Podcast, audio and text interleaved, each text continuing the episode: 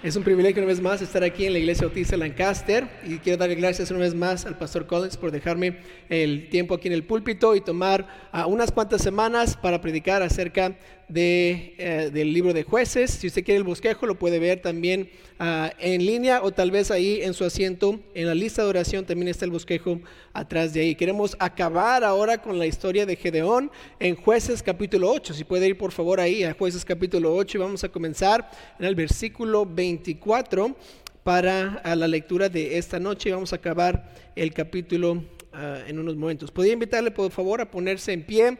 Vamos a leer esto. Yo lo voy a leer en voz alta uh, y usted lo puede seguir con sus vistas y así leeremos el pasaje y después entraremos uh, al mensaje de esta noche. Note lo que dice jueces 8:24. Y les dijo Gedeón, quiero haceros una petición, que cada uno me dé los zarcillos de su botín, los zarcillos aretes o anillos, pues traían zarcillos de oro porque eran ismaelitas. Ellos respondieron, de buena gana te lo daremos. Y tendiendo en manto, uh, echó allí cada uno de los zarcillos de su botín. Y fue el peso de los zarcillos de oro que él pidió, mil setecientos ciclos de oro, sin las planchas y joyeles y vestidos de púrpura que traían los reyes de Madián, y sin los collares que traían sus camellos al cuello. Y Gedeón hizo de ellos un efod, el cual hizo guardar en su ciudad de Ofra. Y todo Israel se prostituyó tras ese efod en aquel lugar y fue tropezadero a Gedeón y a su casa. Así fue subyugado Madián delante de los hijos de Israel y nunca más volvió a levantar cabeza. Y reposó la tierra cuarenta años en los días de Gedeón. Luego Jerobaal, hijo de Joás, fue y habitó en su casa. Y tuvo Gedeón setenta hijos que constituyeron su descendencia, porque tuvo muchas mujeres. También su concubina que estaba en Siquem le dio un hijo y le puso por nombre Abimelech. Y murió Gedeón, hijo de Joás, en buena vejez y fue sepultado en su sepulcro de su padre Joás en Ofra de los Abieseritas. Pero aconteció que cuando murió Gedeón, los hijos de Israel volvieron a prostituirse yendo tras los Baales y escogieron por Dios a Baal Berit. Y no se acordaron los hijos de Israel de Jehová su Dios, que les había librado de todos sus enemigos en derredor. Ni se mostraron agradecidos con la casa de Jerobaal, el cual es Gedeón, conforme a todo el bien que él había hecho a Israel. Esta noche quisiera predicar un mensaje titulado El regreso a la ira de Dios. Oremos juntos. Señor, te doy muchas gracias por el privilegio que es abrir tu palabra una vez más, predicar de ella. Te pido ahora que me uses como solo tú me puedes usar. Te pido que tu Espíritu Santo nos hable a los corazones y que podamos tomar decisiones esta noche que nos ayuden a ser mejores cristianos. Y te pido todo esto en el nombre de Cristo Jesús. Amén. Puede tomar su asiento. Muchas gracias por ponerse en pie. Nuestra naturaleza humana siempre nos está jalando a regresar al pecado y la vieja vida que teníamos antes. Pablo para mí era uno de los mejores cristianos que jamás ha existido en nuestra tierra, en nuestro mundo. Y uno pensaría que él no tiene problemas como los míos, él no tiene debilidades como las mías.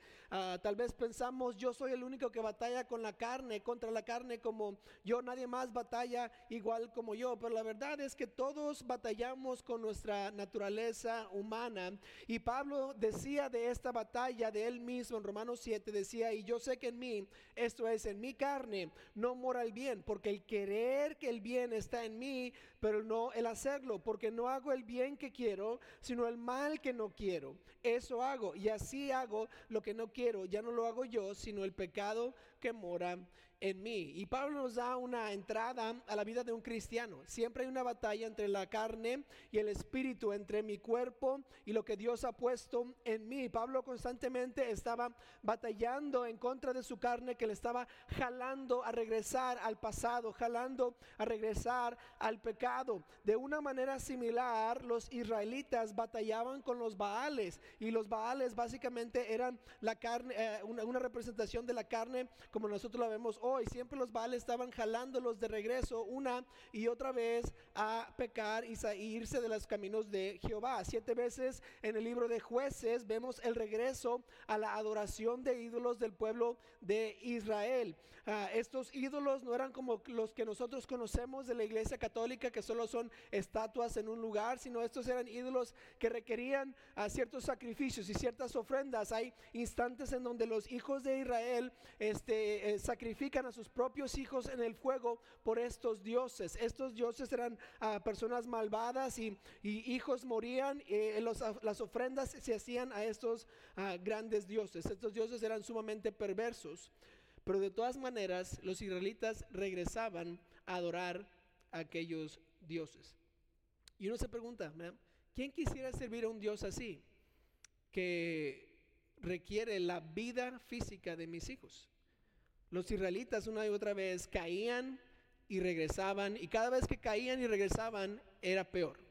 Regresaban un poquito más peor. Como cristianos en esta tierra, nosotros tenemos la misma tendencia de regresar a donde estábamos antes. Nuestra carne quiere regresar y nuestra familia o nuestros viejos amigos nos jalan a hacer lo que hacíamos antes.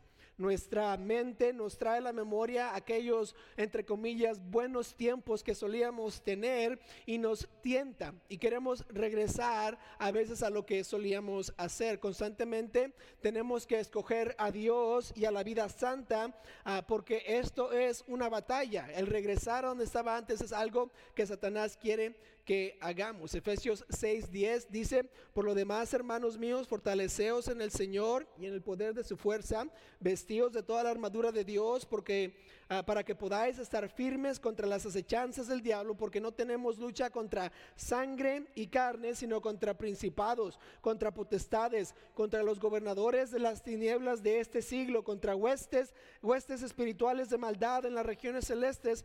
Por tanto, tomad toda la armadura de Dios para que podáis resistir al día malo y habiendo acabado todo, estar firmes.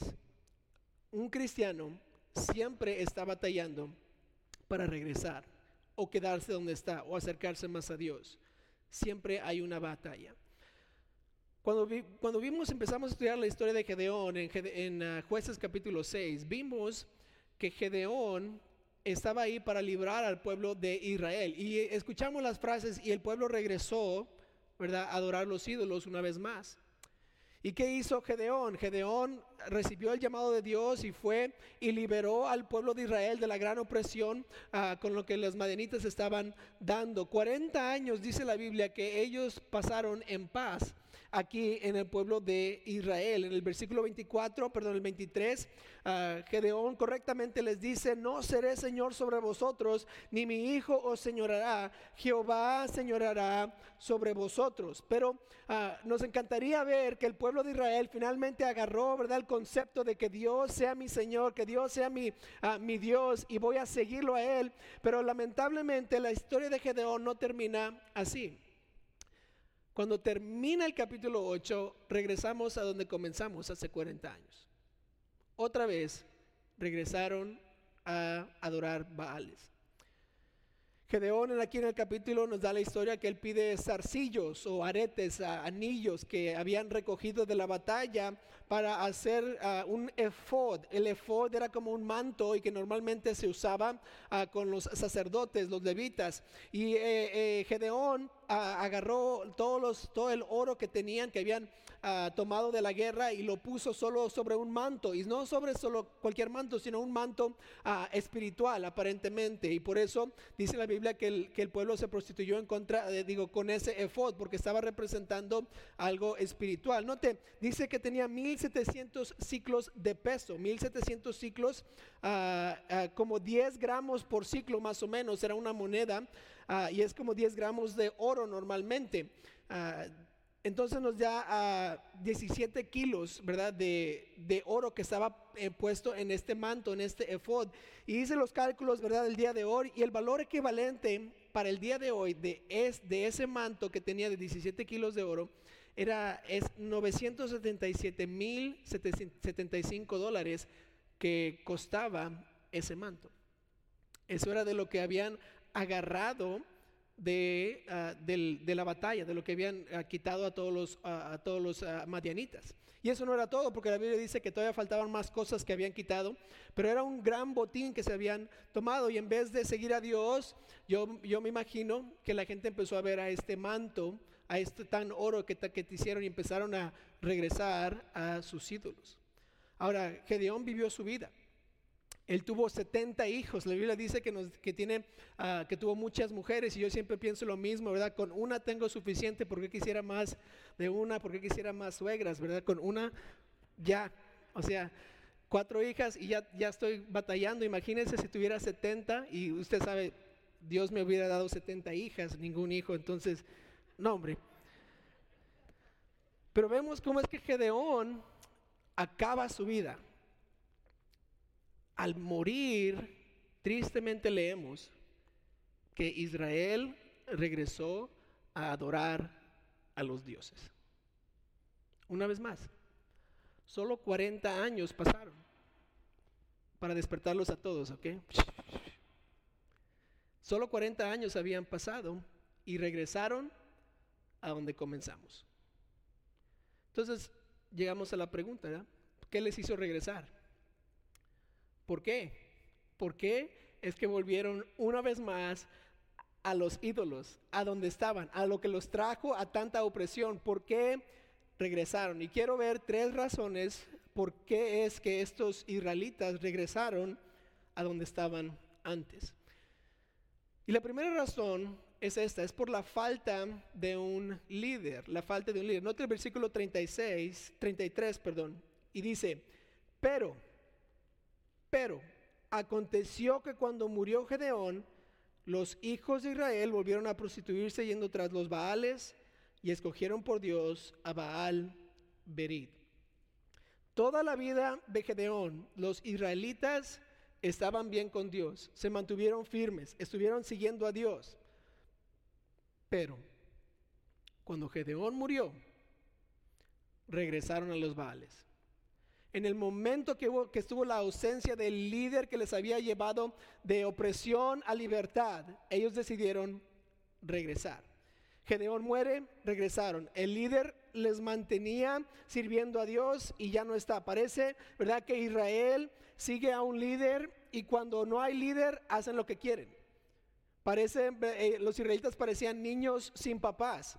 Uno puede, no puede dejar a los hijos ah, sin estar supervisados porque van a ser un desastre, ¿verdad? O se van a matar o no van a hacer lo que uno les pide. Entonces, ¿qué hace un papá? Siempre los está supervisando. Y los israelitas estaban pareciendo a hijos ah, sin papá. Cuando el papá no está, hacían lo que ellos querían Gedeón fue escogido por Dios específicamente para librar al pueblo de Israel de la opresión que los madinitas les habían dado. Y en el versículo 23, Gedeón les dice, Jehová será su Señor, pero el pueblo actúa como si Gedeón sigue siendo el Señor de sus vidas a pesar de lo que Él les había dicho. Él les dijo, yo no les voy a señorear, yo no les voy a mandar, yo no voy a ser el que les va a decir sigan al Señor. Pero de todas maneras, como que los israelitas no escucharon ese, ese, mandato o ese dicho de, de Gedeón y empezaron a seguir a Gedeón otra vez.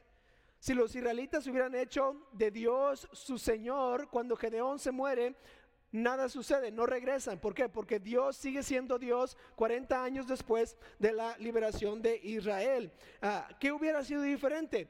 No hubieran regresado. Sin embargo, los israelitas escogen seguir a Gedeón hasta la muerte y luego dependían, ellos dependían de Gedeón para estar bien con Dios. La ausencia del liderazgo de Gedeón contribuyó al regreso a la ira de Dios. ¿Por qué entonces es que Dios no les dio otro líder a seguir. Pensaríamos, ¿verdad? Pues si, los israelitas necesitan a alguien a quien seguir y cuando esa persona muere regresan a, los Ales, ¿por qué es que Dios no les dio otro líder? Porque Dios quería ser su líder. Dios quería guiarles, Dios quería ser su Señor. Por eso en el versículo 23 Gedeón dice, yo no voy a ser su Señor, Jehová va a ser su Señor. Y ellos no querían, Dios quiere que cada persona, quería que los israelitas le siguieran personalmente. Perdón, y de corazón, sinceramente, para, para que Dios fuera el Señor de sus vidas, pero ellos dijeron, no, Gedeón, vamos a seguir a Gedeón en vez de a Dios. Ahora la palabra que usaríamos hoy en día es, es esta, es, la, es el autoliderazgo. Ellos no eran suficientemente disciplinados, no querían dirigirse a sí mismos, ah, querían que alguien les, les, les, animara y les llevara, no tenían dominio propio, ¿verdad? Ah, tenían que ser supervisados, tenían que el jefe estar checándoles lo que estaban haciendo, ah, pero Dios quiere que cada, cada persona pueda hacer lo que necesita hacer o seguir a Dios sin que nadie esté tras ellas ayudándoles a seguir. En vez de tomar ellos la responsabilidad por seguir al Señor personalmente, escogieron a, a, a seguir a Gedeón. Y, vamos a decir, voy a decir esto, el seguir a una persona no es malo. La Biblia ah, nos, nos manda a seguir a aquellas personas que están eh, eh, como, como líderes espirituales. Pablo dice, ah, sed imitadores de mí, así como yo de Cristo. Y Pablo sabemos que era un buen cristiano y él estaba diciendo a las personas, síganme a mí, ¿por qué? Porque yo estoy siguiendo a Cristo y seguiremos a Cristo juntos. En Hebreos 13, ah, 17 dice, obedeced a vuestros pastores, sujetaos a ellos. El seguir a un hombre espiritualmente hablando no es algo malo, pero los israelitas dependían de ese hombre para estar bien con Dios y eso no debe ser el caso. Llega un momento en donde nosotros no, no, tendremos, no tendremos a alguien espiritualmente hablando arriba de nosotros para que nosotros sigamos al Señor. Puede haber un día que no tengamos pastor o el, nuestro maestro escuela dominical no va a estar ahí. ¿Y qué hacemos en esos momentos? Si yo estoy dependiendo de una persona que me, que me siga animando en el Señor y si esa persona no está, voy a caer, ¿qué va a pasar? Voy a regresar. Cuando mi familia se mudó a los Estados Unidos, mi papá tenía ya unos 17 años pastoreando y tenía 10 años en una iglesia allá en, en Monterrey. Y mi papá, al dejar la iglesia, él... Uh, él una noche de abril, el 2001, dio su carta de renuncia o su, mensaje de renuncia y les dijo a la iglesia ah, por qué es que se iba, que Dios lo estaba llamando a comenzar una escuela y que tenía que seguir la voz de Dios y obedecer lo que el mandato de Dios que le estaba diciendo. Ah, y, y, mi papá dijo unas palabras muy importantes esa noche, ah, que todavía me acuerdo muchos años ya después. Dijo, no deje de venir a la iglesia aunque yo no voy a estar. Siga sirviendo al Señor. Y me acuerdo unas semanas antes que mi papá estaba, nos estaba diciendo que había unos en la iglesia en ese entonces que le habían dicho, pastor, si, si algún día usted se va, yo también me voy. Y querían ser de ánimo, ¿verdad? A mi papá diciendo, pues es que lo estamos siguiendo usted, sigamos adelante, no se vaya. Pero querían decir esto, que sin mi papá no iban a ir a la iglesia. Estos eran los mismos hermanos que cuando mi papá se iba de vacaciones, no venían, porque no estaba el pastor. Entonces, ¿es así usted?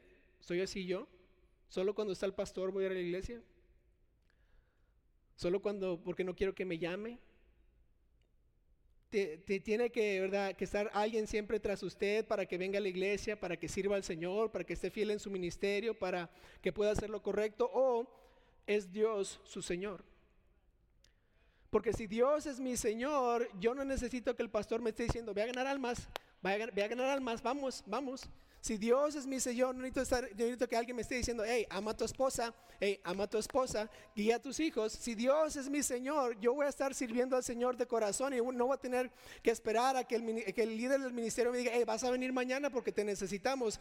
Ah, está bien, si me necesitan, voy a ir. ¿Por qué? Porque si Dios es mi Señor, no necesito que alguien me esté empujando para seguir, para servir, para, para seguir a mi Señor. La pregunta entonces es, ¿somos como Gedeón o como los israelitas? ¿Podemos dirigirnos o, liderarnos a nosotros mismos, dirigirnos a nosotros mismos para hacer lo correcto siempre sin que alguien me esté llamando, sin que alguien me esté empujando, sin que alguien me esté diciendo, venga, venga, venga? O yo voy a ser como los israelitas, que en el momento que no tengo a alguien ahí tras mí, voy a dejar todo me voy a quedar en casa. Mejor lo veo en línea. ¿Quiénes vamos a ser? Porque cuando hay una falta de liderazgo, normalmente regresamos. ¿A dónde? A lo que decíamos antes. Y si yo, si Dios no es mi Señor, yo no estoy siguiéndolo a Él, cuando el pastor no esté, cuando mi maestro escuela medical no esté, cuando aquel amigo que es buen cristiano me anima, ya no esté, ¿qué va a pasar? Simple, voy a regresar. Si viene otra pandemia, voy a dejar la iglesia. Si el gobierno decide encarcelarnos por lo que estamos haciendo, voy a dejar la iglesia. Si algo ah, le pasa al pastor o pase lo que pase, ¿verdad? Algo sigue diferente, ¿qué va a pasar? Rápido me regreso. ¿Por qué? Porque no hay liderazgo. No estoy haciendo que Dios sea mi Señor y no lo estoy siguiendo yo a Él. La primera razón que los israelitas regresaron a la ira de Dios fue por la falta de liderazgo. Note la segunda razón, que es la falta de la memoria. La falta de la memoria. Note el versículo 34, lo que dice. Dice, y no se acordaron los hijos de Israel de Jehová su Dios, que los había librado de todos sus enemigos en derredor. ¿No es triste leer esa frase? Y no se acordaron los hijos de Israel de Jehová su Dios. 40 años habían pasado, estaban en paz, pero los hijos de Israel no se acordaron. Estaba pensando, ¿verdad? Como esta iglesia ha tenido 35 años de estar aquí en el Valle del Antílope. Entonces, hace 35 años muchos de nosotros no estábamos aquí. Y el pastor Chapo viene y nos dice, Hace 35 años, ¿se acuerdan? Ustedes se la saben, yo me la sé también. Le prediqué un domingo a la noche a 12 personas acerca de Filipenses 1.27, que vamos a, combatir unánimes por la fe del Evangelio. Y les dije, si yo fuera, si soy fiel al Señor y fiel a mi esposa, por favor síganme y voy a hacer errores. Y, si estoy de todas maneras, sigamos adelante para, para hacer algo grande y que, ninguna parte de la historia del Valle Antílope se escriba sin que se, se mencione la iglesia bautista de Lancaster. ¿Y saben por qué? Es que el pastor lo dice una y otra y otra y otra vez, porque tenemos que acordarnos de lo que Dios hizo hace 35 años. Lamentablemente los israelitas no se acordaron de Jehová, su Dios. Y note esto, que los había librado de todos sus enemigos en derredor. Queriendo decir que había hombres de 40 años que no sabían que, eran, que, Israel había sido oprimida por los madianitas. Había mujeres de 35 años con 5 o 6 hijos que no sabían que sus, sus, mamás habían sido esclavas de lo que había sucedido hace 40 años en ese lugar. No sabían exactamente de dónde habían venido y no se acordaron los hijos de Israel de Jehová su Dios. Hubo falta de memoria. Los israelitas no hicieron lo que Dios les había mandado en Deuteronomio 6, que les dijeran a sus hijos las historias de Dios, de Jehová. En el libro de Josué vemos cuando la historia de los israelitas se mueve de Moisés a Josué y Josué toma el mando de Israel. A Dios le dice, ¿verdad?, que hay que ir a conquistar a Canaán. Josué les dice al pueblo, ¿verdad?, lo que hay que hacer y juntos van y quieren ir a conquistar al pueblo de Canaán, pero llegan primer, al primer obstáculo y el primer obstáculo es el río del Jordán. Ahora, si se acuerdan, hace 40 años Dios los había sacado de la tierra de Egipto y había hecho ah, partir el mar y habían cruzado el mar en seco, pero también habían desobedecido a Dios y Dios dijo que ninguno de los ah, adultos iba a ver la tierra prometida, queriendo decir que había personas ah, con, que estaban con Josué que no habían experimentado, no habían visto el, mar que se partiera en dos. Y Dios repite el milagro en, Josué capítulo 3, cuando ellos van y van a tirar, van, a entrar a la tierra de Canaán, pero lo primero que hacen es que, pasan el arca de Jehová, la pasan por el río Jordán y la pasan en seco. Vieron los mares partidos una vez más para decir, wow, Dios ha hecho grande. Y saben lo interesante es que al cruzar el río, no siquiera habían combatido una vez, ni siquiera habían matado a alguien, ni siquiera habían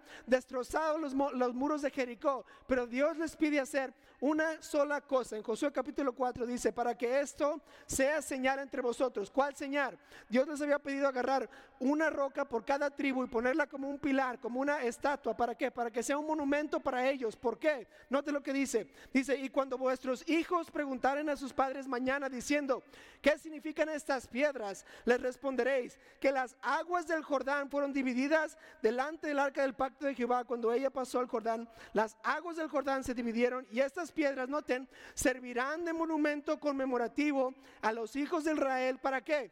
Para siempre.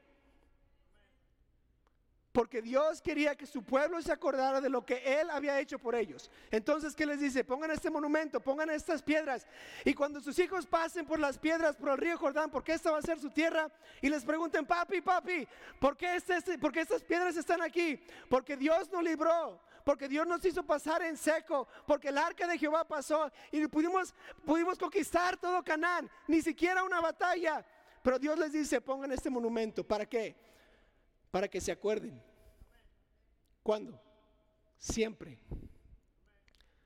Siempre. Y lamentablemente, como padres a veces, no les decimos a nuestros hijos cómo es que Dios nos libró del pecado. La vida que solíamos vivir que, que no vale la pena vivir.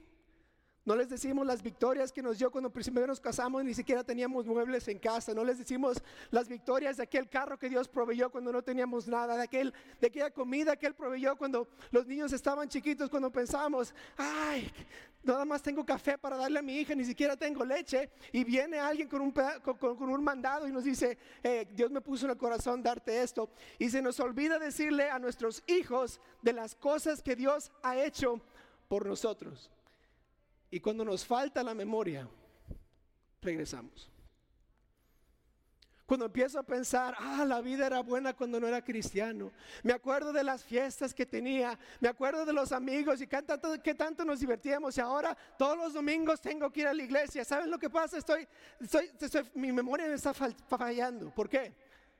Porque tengo que acordarme de lo que Dios hizo, no de cómo mi vida era antes. Me tengo que acordar de, qué tan mala mi vida era, de qué tanto sufrí, qué tanto mi, mi familia sufrió. Y ahora estoy bien con Dios.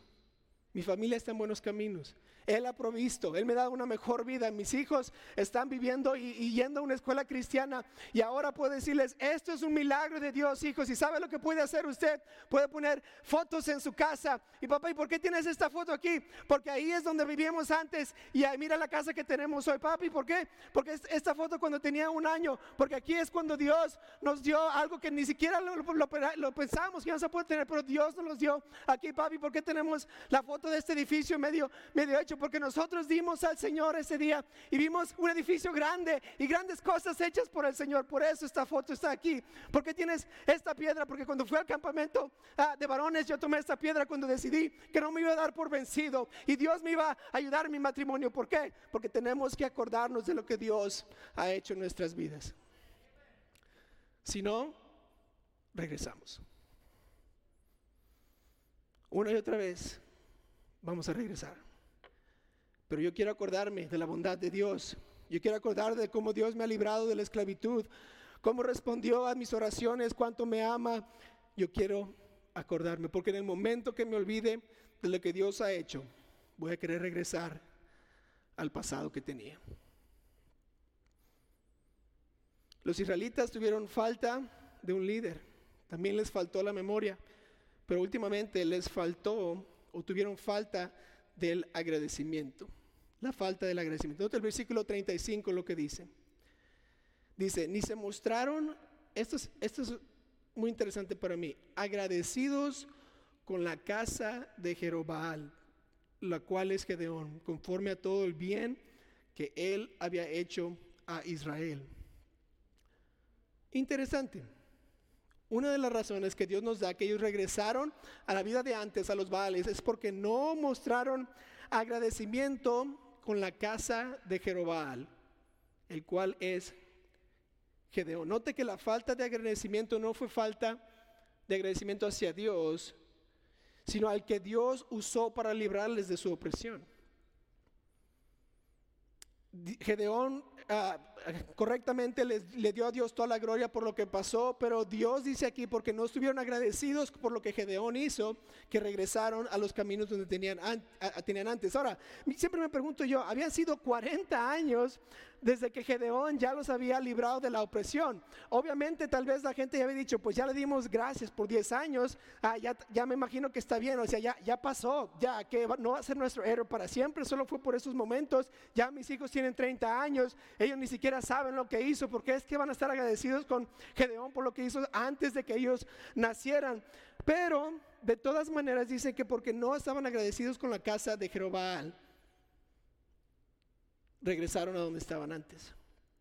Y eso muestra un espíritu que no debemos de tener como cristianos. 1 Tesalonicenses 5:18 dice, dad gracias en todo, porque esta es la voluntad de Dios para con vosotros en Cristo Jesús. Los israelitas dejaron de agradecer a Gedeón por lo que él había hecho. Y por eso regresaron. Dejaron de estar agradecidos. Les faltó el agradecimiento. Gedeón había hecho algo grande en sus vidas y dejaron de decirle gracias. Cuando nosotros decidimos el nombre de nuestra tercera hija, decidimos que le íbamos a llamar Priscila.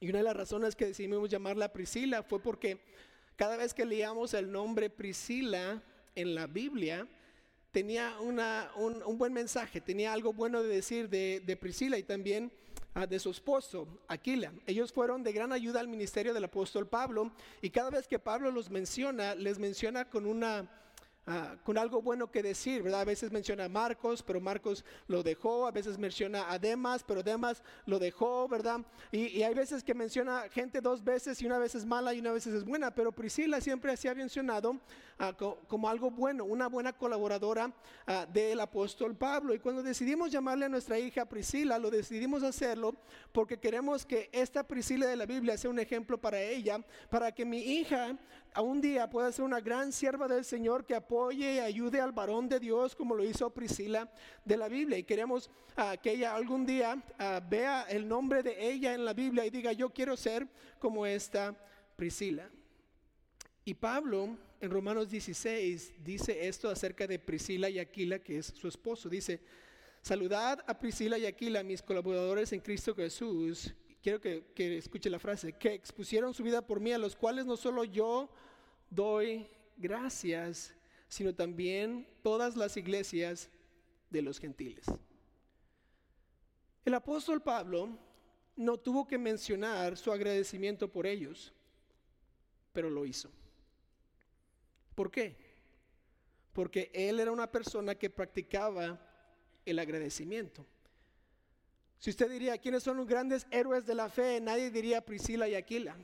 Todos diríamos Pablo, Pedro, Jesús, esos que, llevaron el Evangelio a muchos lugares. Pero Pablo decide pausar y en Romanos 16 y en otros, y en otros libros más decide, Priscila, gracias.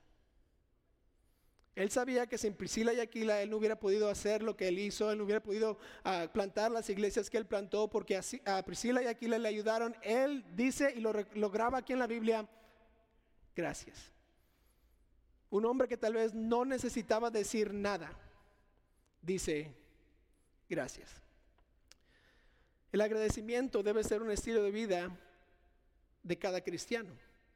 Estar agradecidos con Dios, claro que sí, Él nos ha dado la salvación, nos ha dado la vida, nos da la familia que tenemos, la iglesia que tenemos, nos, nos, da las fuerzas, nos da la capacidad y la aptitud para trabajar, pero también yo puedo estar y debo estar agradecido con mis líderes, debo estar agradecido con los colaboradores, colaboradores que yo tengo en el ministerio, con aquellos que viven en mi casa, en mi familia, con aquellos que, que me ayudan. ¿Por qué? Porque yo quiero tener un corazón de agradecimiento. Muchos han hecho ah, mucho para que yo esté donde estoy, ¿verdad? Aquel que me ganó para Cristo, yo debo de estar siempre agradecidos por esa persona. el que me visitó, el de la clase, aquella persona, el maestro de la escuela dominical, de mis niños que vino a visitarme, que, que le animó a mis hijos a ser salvos, aquel que me discipuló, aquel que oró por mí en momentos de necesidad, el que me sacó a ganar almas por primera vez, tal vez mi papá y mi mamá que me enseñaron a estar en los caminos del Señor, tal vez aquel que me ayudó en mi casa con mis hijos para que ellos estuvieran en los caminos del Señor, los que organizaron los campamentos, los administradores de la escuela, mi pastor que ora por mí y vela por mi alma. Yo debo de ser una persona agradecida porque sin estas personas alrededor mío no estaría donde estuviera hoy. Si yo no estoy agradecido por todos los que me han ayudado a llegar a donde estoy yo, pronto voy a regresar a donde estaba. Si somos honestos, hay muchas personas que nos han ayudado a estar donde estamos. Y si yo dejo de estar agradecidos con esas personas, ¿qué voy a empezar a pensar? Nadie me quiere. A nadie le caigo bien. soy un fastidio para todos.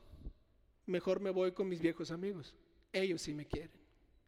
Si yo no empiezo a estar agradecido por aquellos que han, que han puesto y han laborado por mí, con, el pastor, con aquellos maestros dominical que cada semana se preparan para enseñarme algo de la Biblia, oran por mí y yo no les estoy agradecido con ellos, ¿saben qué voy a hacer?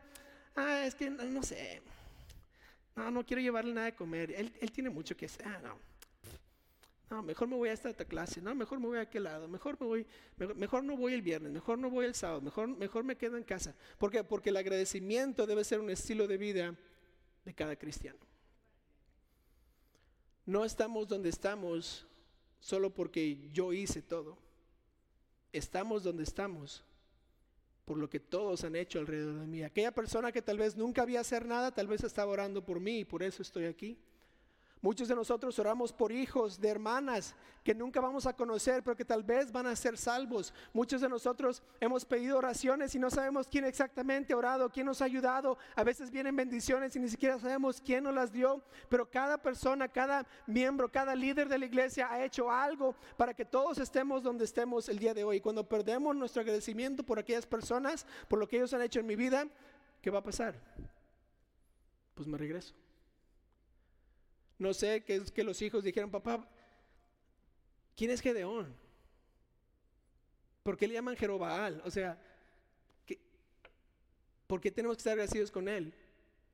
Mejor voy allá con los, del mundo, mejor ellos, ellos sí saben lo que, lo que quiero, ellos, ellos tienen lo que yo quiero. Olvídense del pasado. Pero el pueblo de Israel tuvo falta de agradecimiento y regresaron. Una y otra vez. Pregunta, ¿Quién aquí quiere regresar a donde vivía antes? ¿Quién aquí quiere regresar a aquella vida de la cual escapó hace muchos años? ¿Quién aquí quiere regresar a estar esclavizado por aquel pecado en el cual ya Dios le dio la victoria? Creo que ninguno de nosotros diríamos que sí. Entonces la pregunta es, ¿hay falta de un líder?